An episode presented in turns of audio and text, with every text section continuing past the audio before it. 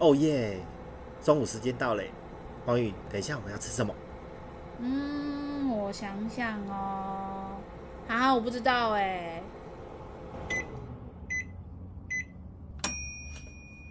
Hello，大家好，欢迎来到企业营养五四三，我是营养师黄瑜，我是管理顾问 Hanson。哎，我们上一集听说，也不是听说，我们上一集讲到了一个东西，听说这一集要由我来帮大家解惑。对呀，就是上一集的时候，我们工作的时候都会有压力，然后压力的时候就会带来身体的疲倦感，或者是生理时钟乱掉，那这时候怎么办？就是压力啦，应该先来讲压力这件事情。压力对于现代人来讲，应该已经是一个生活的好坏朋友，还是好朋友？要看压力，其实压力对我们成长是很有帮助，但是现代人的一个状况就是这个压力变成是长期一直持续离不开我们，就很像跟我们已经生存在一起的，那其实这样就不太好。对啊，我跟你分享一下，就是压力过犹不及，太多也不行，太少也不行。然后太多的话，就是代表说，哎，这个人很容易钻牛角尖呐、啊，然后压力会造成他的一个生理的不好的反应。没有压力的话，我就觉得这个人到底有没有上进心啊？这时候在带他的时候非常痛苦。这个就有点像以前的那个故事，不是什么乌托邦吗？乌托邦，世界大同啊，嗯、世界和平啊。对。但是其实那样子的世界就无聊，因为那个变得有点是太偏向其中一边了。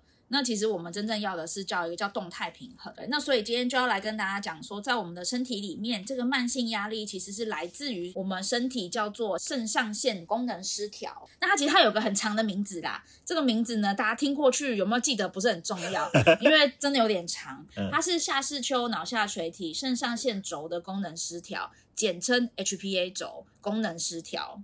哦，我已经睡着了。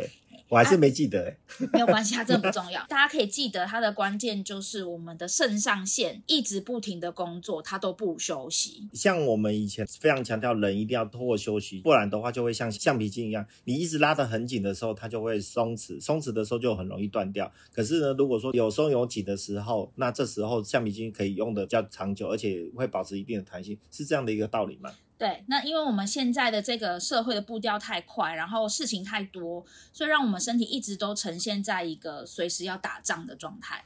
嗯，那这个打仗的状态就会引发我们身体里面的这一条就是 HPA 轴。那主要其实真正在加班工作的是我们的肾上腺。那肾上腺的疲劳会有什么样子的症状呢？啊，大家来，大家现在可以开始来对号入座了。第一个是你会觉得很疲倦，但是呢又很亢奋。哦哟。就是你很累很累很累，但是叫你躺着你却睡不着，或者是说你明明就已经很累了，但是你却没有办法放松，你就觉得整个人好像是紧绷的。这个是肾上腺疲劳的一个典型的状况。第二个呢是会觉得很疲累，这个疲累会在什么时候呢？在你该醒着的时候，你却很疲劳，所以可能会有你早上可能进办公室的时候就在那边打瞌睡啊，或者是下午的时候会觉得非常非常的累。那我个人呢会在大概晚上七点到九点这个时间，我会非常非常的累。那个累就是我就坐在那边就会开始觉得什么都不想做，或者我就很容易睡着。再来第三个就是你会不容易睡着，不容易睡着哦。就是你躺在那边，嗯，可是你一躺就躺个两三个小时，睡意也不来，那不就是失眠吗？不太一样，或者是你的入睡的时候，嗯、你就会觉得好像一直都很浅眠哦，浅浅的是那，然后失眠是你可能一直都睡不着，对，然后再来另外一种就是你很容易醒来，任何一点点小的震动、声音、光线就会影响你，哎，你就醒了，又或者是说，哎，你觉得你其实晚上都有睡觉啊，可是你早上起来还是超级无敌累，对啊，会不会腰酸背痛也是？腰酸背痛可能是营养素的缺乏，但是这个早上觉得没有休息到，是你就醒来，你就是第一个直觉想法是好累。我昨天晚上到底做了什么事？为什么会这么累？哦。第四种呢，是会变得很爱吃重口味的东西。所以会很想要吃甜的，或是很想要吃咸的，因为这个是一种刺激，刺激我们身体，就是那种重口味的东西是可以刺激我们身体继续工作的。那甜的话，就有可能是血糖的不稳定，导致会很想要吃甜食去补充我们的血糖。第五五种的话呢，应该是第五个了吧？一二三啊，对，第五个了。第五个呢，就是会觉得没有动力，什么事情来到你面前，你都会觉得好烦哦。不想做，或者是这种没有动力，是你对你的生活想要做的事情没有动力，不知道你想做什么，每天起床就上班，然后下班躺着，然后今天就过完了，明天、后天、大后天就这样一天过又过了一天，对自己的生活没有什么想做的事情。还有一种是注意力没有办法集中，可能是很容易分心，或者是就很容易想东想西的。这种状况还有一种大家可以想，就是当你今天要做正事的时候，你就突然觉得你有一堆杂事要做。对啊，诶，像这个状况来讲的话，我举例。例如说每天起床要上班的时候，就觉得懒懒的不想要上班，然后很容易造成迟到，是不是也类似这种状况？这种也有可能是你的肾上腺的功能失调。嗯，那最后一个呢，就是在早上或者是午后可能会有肩颈痛、头痛，或者是你觉得你好像有一点点的在发烧。以上这些症状，如果你符合的越多的话，就有可能是本身有肾上腺疲劳的一些症状。那简单说，该休息的时候，你就可能觉得很烦、很焦虑，你不能放松。但是今天你该精神好的时候呢，你就觉得很累，我甚至可能会觉得身体很疼痛。这种呢，就是我们肾上上腺疲劳的状况哦，那这样的话，其实这刚刚讲的这几个，我差不多一半以上都有中。好，那我们可以私下聊聊。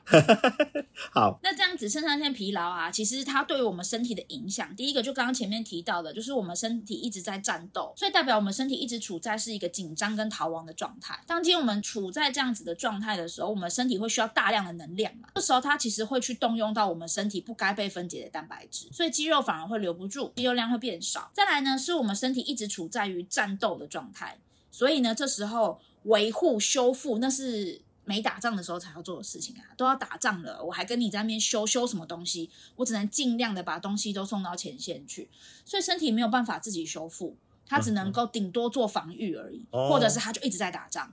一直觉得旁边有人，那个草丛里面有人，一直呈现很紧张的状况，甚至相对比较严重，可能会攻击自己身体的细胞，把自己的好朋友当敌人了，这是比较极端的状况。那这时候会有什么症状产生吗？举例来说，嗯、可能就会有一些免疫的症状出现哦，okay, okay 自体免疫的疾病会跑出来。嗯，嗯那最后一个肾上腺这个腺体中枢都还是我们的下视丘脑下垂体，从大脑往下发命令的。是可是当今天我一直呈现在紧张、逃亡、战斗的状态的时候，其实什么性功能啦，嗯，肠胃功能啦，是，然后身体新陈代谢一点都不重要啊，因为我要先活下来，所以它进而会去影响到我们身体的男性、女性荷尔蒙、甲状腺、肠胃等等的功能。这个我有非常有感觉，像我现在目前都是呈现非常亢奋的状态，而且现在工作有疲劳、懒懒的感觉，所以其实我现在最近的肠胃可能不是很正常，就大概就是类似这样的因素而影响的嘛。有可能是因为这样子的因素，因为这件事情就是肠胃功能这件事情对身体就不重要了嘛，所以。他要先想办法让自己活下来。哦，OK OK，那这样的话，我们要怎么样去预防呢？或者是说去改善现在目前的这种状况？因为他已经给我警示了嘛。这刚刚有讲到说，哎，这些都是我现在目前的可能的症状。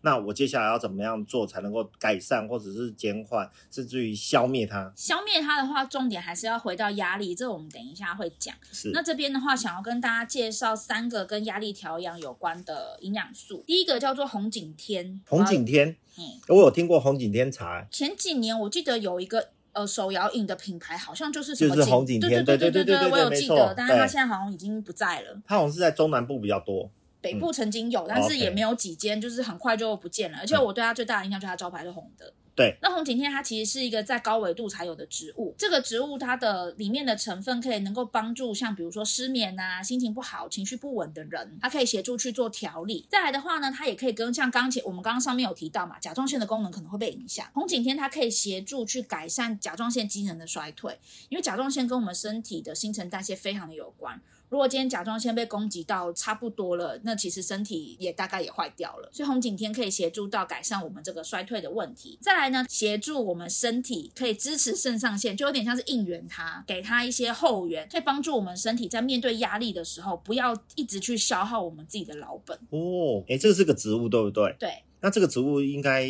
在市面上很容易买得到吗？还是一定要透过一些特殊的方式才能够买得到？目前在台湾的话是有红景天的营养补充品的。那因为红景天要能够当做直接入药这种的话，相对是比较少见的，所以它现在目前都是以营养补充品为主。OK，嗯，好。第二个的话呢是五味子。五味子，哎，我有听过，哎，跟七味粉是一样的吗？哎，不一样。五味子它是红红的，它它的红红一颗一颗很像枸杞的那个颜色，它是一个大红色的颜色。最一开始认识五味子是在中药材里面，嗯，那它因为它对人体的五脏六腑都有帮助，所以叫五味子。哦。原来有这样的一个，就是心肝脾肺肾、啊。对对对对对对。我那时候在查五味子的资料的时候说，哦，原来名字是这样子来的，还挺可爱的。哦、那它也一样，它可以帮助我们的身体在面对压力的时候的那个抗压性会更好。再来的话呢，它可以帮助减轻我们的焦虑，跟帮助我们睡眠可以睡得比较好。还有一个，它一个很重要是可以促进肝脏的解毒。诶，这个我要。因为 休息其实就是我们身体排毒一个非常重要的时间，所以五味子可以帮助我们肝脏在排毒这件事情可以做得更好。然后五味子，我记得它是有茶饮或者是一些可以吃的，做直接把它做成这样子的产品，然后它的味道是酸酸的。再来最后一个是之前有跟大家介绍过的，叫南非醉茄。南非醉茄，嘿，它不是茄子，它它是它其实是一个草本的植物。那它在它使用的时间非常非常的久，因为它是从印度的阿育吠陀的系统来的一个植物，它不止在我们身体里面呢，因为很厌世、很累、没有能量，嗯、这个是肾上腺疲劳很常见的一个状况。嗯嗯、而南非醉茄可以协助我们去产生能量。哦，同时它可以协助让我们的心理跟身体维持在一个相对正常平衡的状态，因此它就有办法改善我们的慢性疲劳，同时它有帮助睡眠的效果，所以南非醉茄蛮多会使用在助眠的产品里面。嗯，然后是适合是睡前吃。那我们刚刚讲到是吃的嘛，然后也介绍了肾上腺。那当然啊，有一些还是说要回到我们的心态啦。对呀、啊，那我觉得这个心态上面来讲，上次你有提到过，这也是你的专业的范畴之一，对不对？除了在调理食物之外，我们很多时候也是在跟我们的客户啊在聊，哎，为什么今天会发生这件事情啊？过往发生了什么样的事情，或是你对这件事情的看法？这个就是要回到心态。那心态一样，当今天这件事情来到你的面前，你真的觉得很烦的时候，我觉得可以先去梳理的，就是为什么要做这件事情？你今天做这件事情是啊，工作就是要做啊。哦。嗯、被强迫的嘛，因为这是白欧德做事，这样很悲惨哎。但是因为在工作上，那这个又要回到是你对工作这件事情的定义是什么？如果只是为了每个月有一笔稳定的收入温饱，那这时候其实回头就要来回到，那既然只是为了要赚钱，那你对工作这件事情可能没有长远的目标，或是想要成长的那个方向的话。那当然就是白欧德做事啊，是啊，有一个名词叫社畜嘛，那我就安安分分的当好一个社畜，这也没有什么不好，因为这这大家自己的选择。是。那如果说今天可能对这件事情是没兴趣或是没成就感，嗯，这时候就可以回去听我们前面的集数，怎么样让事情可以又换另外一种角度，让它是可能比较有意思。是，是，或是可能有很有成就感。嗯、对，那成就感这种事情，就可以去跟你的主管聊聊，他怎么没有及时鼓励你呢？嗯、让你一点成就感都没有。嗯、所以这些事情是一个是我们自己可以做的，那当然一部分也是，哎，我们可以向外求的。再来有一个是我自己蛮常做的，就是我会帮自己先做一些定向。那定向的目的就是，哎，为什么我今天要做这件事？哦，嗯、就是我要先知道目的，然后还有知道开始我为什么要做这件事情。还有一个就是我可以先预期。今天这件事情做完之后会产出什么样的结果？比如说，哎，这个专案我可能就已经把前面的规划都规划好了，接下来明天跟后天我可能就知道我要来进行执行，或者是要跟主管开始讨论。那这个因为我有先做开 opening，我也有先做 close，所以我就知道中间这段过程，我为了要达到这个结果该做什么事情。那因为有定向，有个目标，就不会像那个海上的浮萍一样，就觉得，哎，我都不知道我自己要干嘛。Okay. 我今天为什么要在这里？我是谁？我在哪里？最后一个呢，就是在工作的时候，你可以在旁边。放一个空白的便条纸，那它是二次纸也没关系。这个我叫做分心 note。嗯、为什么？就是我刚刚讲，我们是不是在该专心的时候，脑袋就会出现很多事情？对，菜还没买，衣服没洗，灯关了没，账单缴了没？嗯、然后五月要报税了，税报了没？这时候你就把它写在你的分心小笔记上面。等你今天这件事情忙完、工作完了之后，你再回来看你的分心笔记，你就不会忘记。而且因为你写下来了，所以大脑就会有一个想法，就是哎，我今天已经把这件事情放下了，我不会怕忘记。所以这是分心小笔记。一个很好的方法，我自己非常的喜欢用。哦，这个是我第一次听过，哎，你可以再多描述一下，说，哎，为什么叫做分心 note 的？它的来由，为什么是通过这样的一个方式，可以帮助我们做一些心态的调整？这个分心 note 在写的时候，因为是在你正在工作的时候，旁边你。把它随手写下，这个写下可以是什么？比如说哦，我像忽然想到我社群可以做什么素材，社群素材的这个我要写什么样子的东西？